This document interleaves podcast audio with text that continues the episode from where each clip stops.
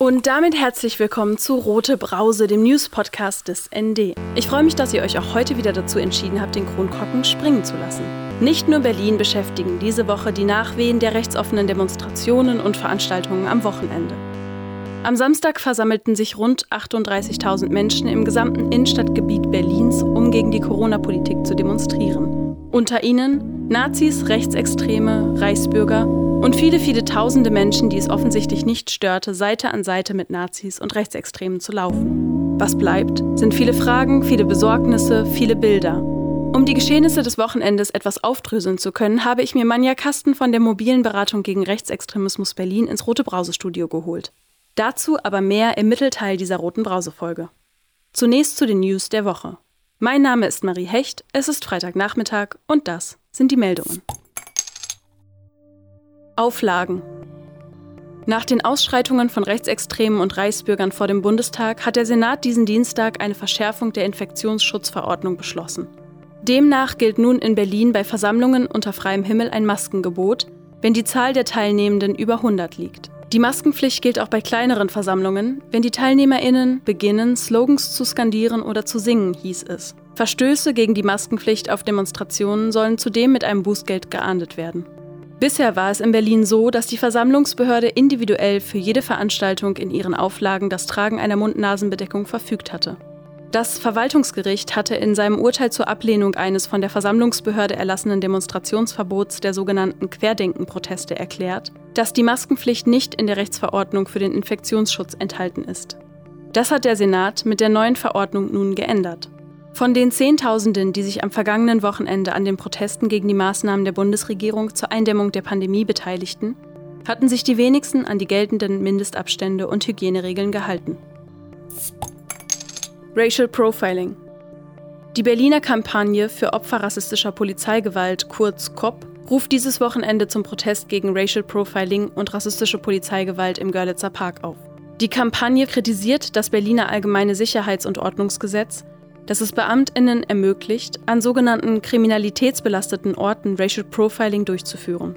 An Orten wie dem Görli zeige sich, wie alltäglich das Problem von Racial Profiling in Berlin ist. Racial Profiling, das heißt Ausweiskontrolle der schwarzen Menschen und Menschen of Color in und um den Park herum. Diese massive rassistische und kriminalisierende Ausweiskontrolle eskalieren sehr häufig zu Gewaltanwendung durch die PolizeibeamtInnen. So Biblat Basu von Reach Out, der Beratungsstelle für Opfer rechter, rassistischer und antisemitischer Gewalt Berlin. Die Demo gegen rassistische Polizeigewalt startet diesen Samstag ab 14 Uhr am Parkeingang Görlitzer Straße, Ecke Falkensteinstraße. Das ND widmet dem Thema rassistische Polizeigewalt heute eine gesamte Themenseite. Mehr erfahrt ihr im Blatt oder online unter www.neues-deutschland.de. Streik Seit Anfang dieser Woche befinden sich die Beschäftigten der Charité Servicegesellschaft CFM im 24-7-Warnstreik. Knapp 200 Mitarbeitende des vor 16 Jahren ausgegliederten Tochterbetriebs Charité Facility Management fordern gemeinsam mit der Gewerkschaft Verdi die Aufnahme in den Tarifvertrag des öffentlichen Dienstes. Mit einer Mahnwache vor dem Eingang des Virchow-Klinikums in der Amrumer Straße, die rund um die Uhr an sieben Tagen der Woche stattfindet, suchen die Streikenden das Gespräch mit Patientenbesuchern und Beschäftigten der Charité. Sie wollen auf den Einsatz von Streikbrechern und fortgesetzte Einschüchterungen durch Vorgesetzte aufmerksam machen. CFM-Beschäftigten werde mit Outsourcing und Arbeitsplatzverlust gedroht, wenn sie sich am Arbeitskampf beteiligten, hieß es in einer Pressemitteilung der Streikenden. Rechte Demos.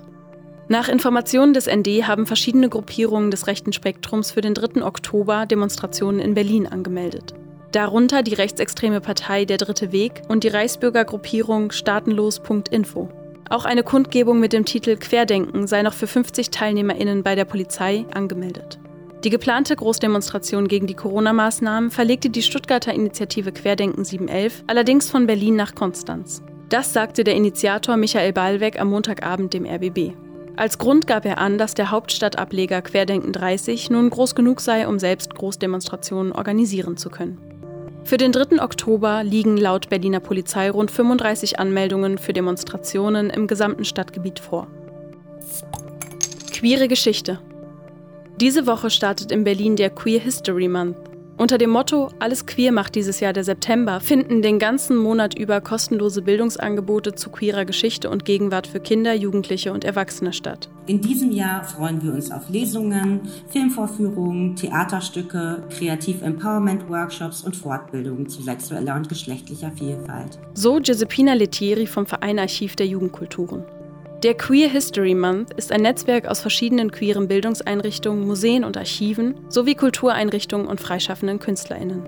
Das Programm findet offline wie auch online statt. Ihr hört die rote Brause und das waren die Wochenmeldungen aus linker Perspektive. Reichstag gestürmt? Diese rechtsextreme Rhetorik geht durchs Netz und erfüllt ihren Zweck. Erfolg propagieren, Macht demonstrieren. Es ist also Zeit zu dekonstruieren. In dieser roten Brause-Folge widme ich mich also den Nachwirkungen der rechtsoffenen Demonstrationen vom Wochenende und den damit einhergegangenen Ausschreitungen von Rechtsextremen und Reichsbürgern. Eine Brause im Analysemodus. Dafür habe ich mit Manja Kasten von der mobilen Beratung gegen Rechtsextremismus Berlin gesprochen. Heute zu Gast in der Roten Brause ist Manja Kasten von der mobilen Beratung gegen Rechtsextremismus Berlin. Hallo und herzlich willkommen, Manja. Hallo. Die rechtsoffenen Demonstrationen und Veranstaltungen der sogenannten Corona-LeugnerInnen vom letzten Wochenende wirken diese Woche ganz schön nach. Spätestens nach dem Wochenende ist klar, dass Rechtsextremisten, Reichsbürger und Nazis sich auf diesen vermeintlichen Protesten gegen die Corona-Maßnahmen ungehindert präsentieren können. Auch Anfang August war dies schon zu beobachten. Im Vergleich zur Demo am 1. August. Wie schätzt ihr ihr den Anteil an Rechtsextremen in der Demo am Samstag ein? Die Spektren, die dort auf der Straße waren, am 29. waren sehr verschiedenartig und sehr durchmischt. Was aber klar ist, ist, dass Rechtsextreme da omnipräsent eigentlich waren. Also ich war selbst vor Ort und stand teilweise in einem Meer von schwarz-weiß-roten äh, Fahnen. Das war auch zu erwarten gewesen, weil tatsächlich, wie du gerade gesagt hast, ist das ja kein neues Phänomen. Äh, spätestens, alle spätestens am 1. August konnte man das schon äh, beobachten. Wir haben das aber tatsächlich von Anfang an, also ne, seit April oder wann das losging, bei diesen ähm, Versammlungen auch gesehen, dass dort Rechtsextreme ungehindert teilgenommen haben. Sprichst du da von den sogenannten Hygienedemos auf dem Rosa-Luxemburg-Platz? Ja, genau. Also auch da war das ja schon äh, ein Thema, inwieweit äh, sich die Veranstaltenden äh, tatsächlich irgendwie glaubwürdig abgrenzen und das ist eigentlich nicht passiert. Und jetzt war das noch mal mehr, auch das war absehbar, weil ja eigentlich aus dem gesamten rechtsextremen Spektrum äh, also tatsächlich alle mobilisiert haben auch und dann auch dort waren. Das heißt, der Anteil an Rechtsextremen war sehr hoch. Letztendlich waren es sicherlich Tausende aus verschiedenen rechtsextremen Spektren, die da dabei waren und äh, besonders viele ReichsbürgerInnen. Kannst du noch mal so einen Überblick geben, was für Symbole waren präsent? Also es waren ja unglaublich viele äh, Schilder, Luftballons, äh, diverse Fahnen, Flaggen, äh, selbst gebastelte Geschichten, ähm, die da hochgehalten wurden und die meisten wahrscheinlich doch gegen Corona-Maßnahmen, gegen eine Maskenpflicht, gegen eine vermeintliche, einen vermeintlichen Impfzwang und dann halt äh, sehr deutlich, und das hatte ich schon gesagt, dass ich mich teilweise in so einem Meer von schwarz-weiß-roten Fahnen äh, befunden habe, äh, die wirklich massenhaft mitgebracht wurden.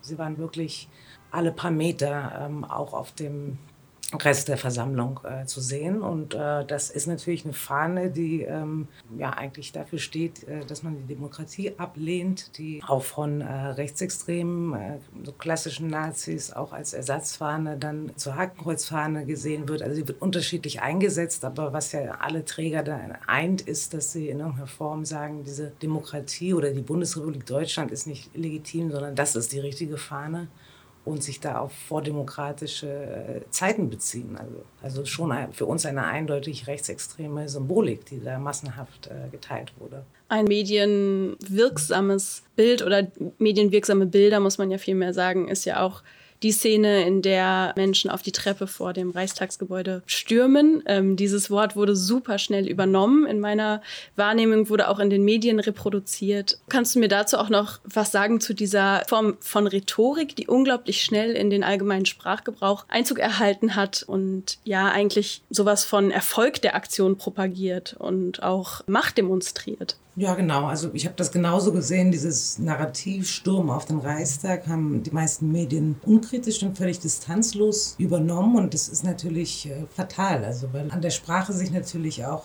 zeigt ein gedankenloser Umgang. Und auch da ist es ja nicht so, dass es zum ersten Mal passiert. Wir beobachten das seit Jahren, dass auch so rechte rassistische Kampfbegriffe unreflektiert übernommen werden.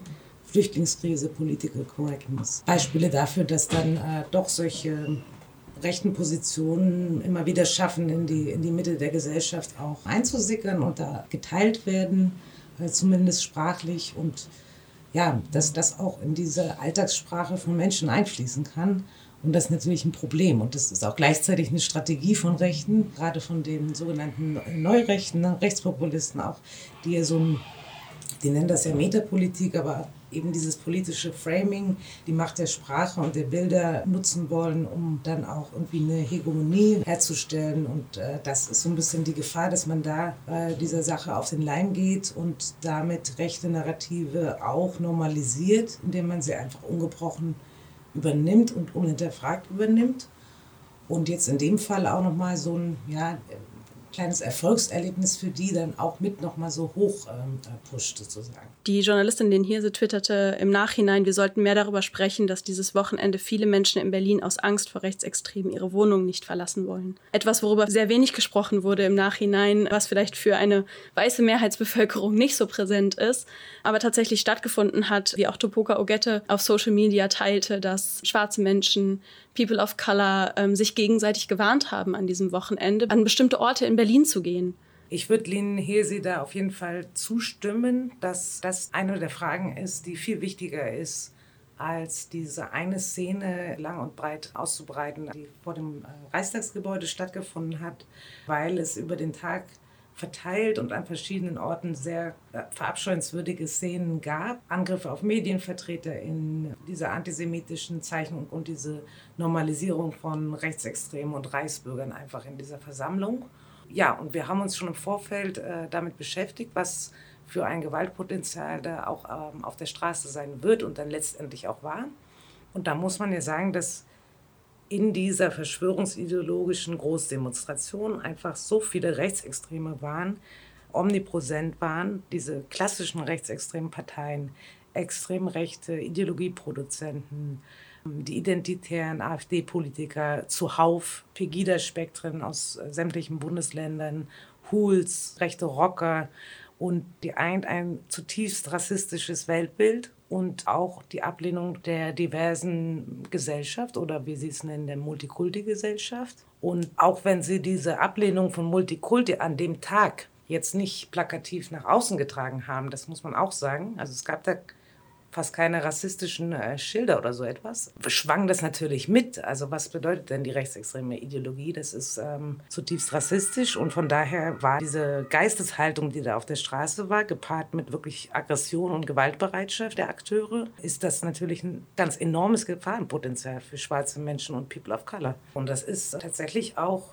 eine Provokation, wie, wie du es gerade gesagt hast, für eine diverse rot-rot-grün regierte Stadt und dass da tausende Rechtsextreme ja, in unserer Mitte da aufmarschieren konnten und sich da sehr wohlgefühlt haben zwischen tausenden anderen, die sie toleriert haben. Sagt Manja Kasten, heute zu Gast in der Roten Brause im Studio. Vielen Dank, dass du da warst, Manja. Sehr gerne. Bevor wir jetzt zum Kommentar der Woche kommen, hier noch ein Kulturtipp. Die Veranstaltungsreihe Das Mittelmeer und wir verknüpft dokumentarisches Theater mit sieben aktuellen Programmpunkten, ich denke oft noch auf See zu sein. Und schafft Aufmerksamkeit für die sich immer weiter zuspitzende Situation auf dem Mittelmeer. Ich weiß nicht, wohin ich will, aber ich will nicht in Meeresnähe bleiben. Ich habe gesehen, wie die Menschen ins Meer fielen und ertranken. Ich habe Angst vor dem Meer. Teil der Veranstaltungen ist die Aufführung der Mittelmeermonologe, ein dokumentarisches, wortgetreues Theater, welches auf mehrstündigen Interviews basiert und reale Fälle der Seenotrettung rekonstruiert. Erzählt wird aus der Perspektive von Betroffenen und Aktivistinnen. Das Mittelmeer und wir, Samstag um 19 Uhr und Sonntag um 18 Uhr im Innenhof des Silent Green. Und jetzt zum Kommentar der Woche. Der kommt direkt aus der Redaktion des ND. Diese Woche gelesen von der Politik-Ressortpraktikantin Josephine Körmeling. schafft mehr Bewusstsein. Niemand, der sich selbst nicht als überzeugten Rassisten betrachtet, lässt sich gern Diskriminierung und Menschenfeindlichkeit vorwerfen. Das ist bei Angehörigen von Sicherheitsbehörden kaum anders als bei vielen Zivilisten. Nur sind die meisten, die dazu befragt werden oder sich äußern, nicht von Rassismus betroffen. Viele Menschen halten das Problem damit für erledigt, weil sie sich selbst nicht als jemanden erleben, der offensiv und offensichtlich rassistische Gewalt ausübt. Fragt man diejenigen, die aufgrund ihrer Hautfarbe, ihres Geschlechts, ihrer Kleidung, ihrer Religion ihrer Behinderung oder ihrer Klassenzugehörigkeit alltäglichen Beleidigungen und Stigmatisierungen ausgesetzt sind, sieht das Bild anders aus. Um ihre Realität anzuerkennen, braucht es daher als erstes die Wahrnehmung von Rassismus als solchem und nicht die ständige Zurückweisung des Vorwurfs. Verbeamtet zu sein, ist kein Freifahrtschein, die eigenen Einstellungen und Handlungsweisen nicht hinterfragen zu müssen, sondern eine Verantwortung. Behördenmitarbeiter müssen im Hinblick auf Selbstkritik und Fehlerkultur konsequent vorangehen wenn sie nicht Teil eines gesellschaftlichen Auseinanderdriftens sein wollen, indem sie mangels Auseinandersetzung und aufgrund massiven Vertrauensverlusts auf die Seite von Rassisten und Menschenfeinden gestellt werden. Ein Kommentar von Claudia Krieg. Das waren die sprudelig-spritzigen Brausen-News dieser Woche. Aus Berlin, aus linker Perspektive. Rote Brause, der News-Podcast des ND. Von und mit Marie Hecht. Jeden Freitagnachmittag. Aktuelle Meldungen findet ihr wie immer täglich im Blatt oder auf neues-deutschland.de. Alle Folgen vom Rote Brause Podcast findet ihr überall da, wo es Podcasts gibt und unter dasnd.de/slash rotebrause. Und nicht vergessen, folgt uns auf Spotify und abonniert die Rote Brause im Apple Podcast. Ich mache jetzt Feierabend. Prost!